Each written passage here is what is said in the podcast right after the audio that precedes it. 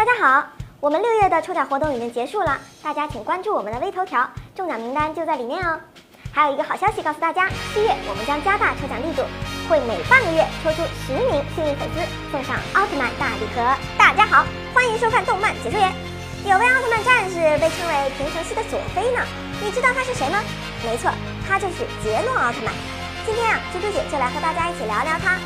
他出生于 M 七八星云，身高四十七米，体重三万六千吨，年龄七千九百岁，职业是行星文明监测员。初次登场于麦克斯奥特曼，在麦克斯奥特曼不敌杰顿时，化作火球出现，帮助麦克斯战斗。在使出杰诺尼姆光线结果无效后，召唤出杰诺银河。就在杰诺银河快要到来时，被杰顿打飞在地，杰诺银河就意外飞到了麦克斯奥特曼的手里，因此成为了麦克斯银河。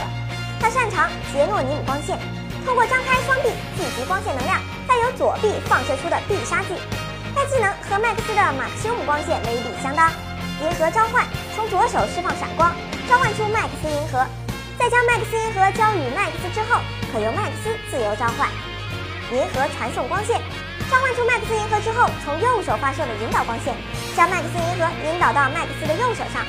亚空间，通过创造一个亚空间，将自己和伙伴拉入其中，在此空间中进行交流，外界世界的时间就会暂停了。老实说，猪猪姐我也不知道为啥她被称为平成系的佐菲，可是人家就是有这个名号呢。既然称她为平成佐菲，就应该多多安排出场嘛，要不都快被大家忘记了。